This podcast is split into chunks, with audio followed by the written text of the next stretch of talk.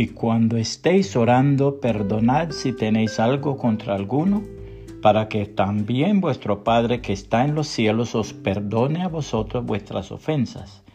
Marcos 11:25, Reina Valera 1960.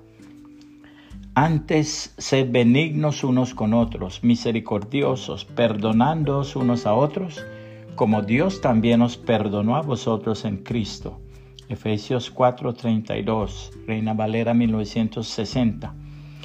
La siguiente es otra de las anécdotas sobre Leonardo da Vinci en torno al rostro de Jesús. Se refiere que mientras estaba pintando su obra maestra, La Última Cena, se enojó con un amigo al punto de preferir palabras iracundas y amargas, jurando vengarse contra él. Regresó después a su lienzo y comenzó a pintar el rostro de Jesús. Sin embargo, descubrió que estaba muy excitado y que apenas podía sostener el pincel entre sus dedos y dar aquellos toques magistrales que hicieron de su lienzo una obra inmortal. Cuenta la anécdota que salió inmediatamente en busca de su amigo y humildemente le pidió perdón por las palabras con que lo había herido.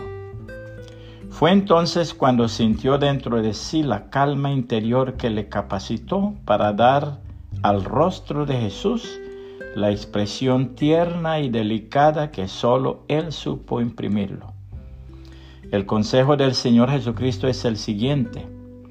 Por eso, si llevas al altar del templo una ofrenda para Dios, y allí te acuerdas de que alguien está enojado contigo, deja la ofrenda delante del altar, ve de inmediato a reconciliarte con esa persona y después de eso regresa a presentar tu ofrenda a Dios.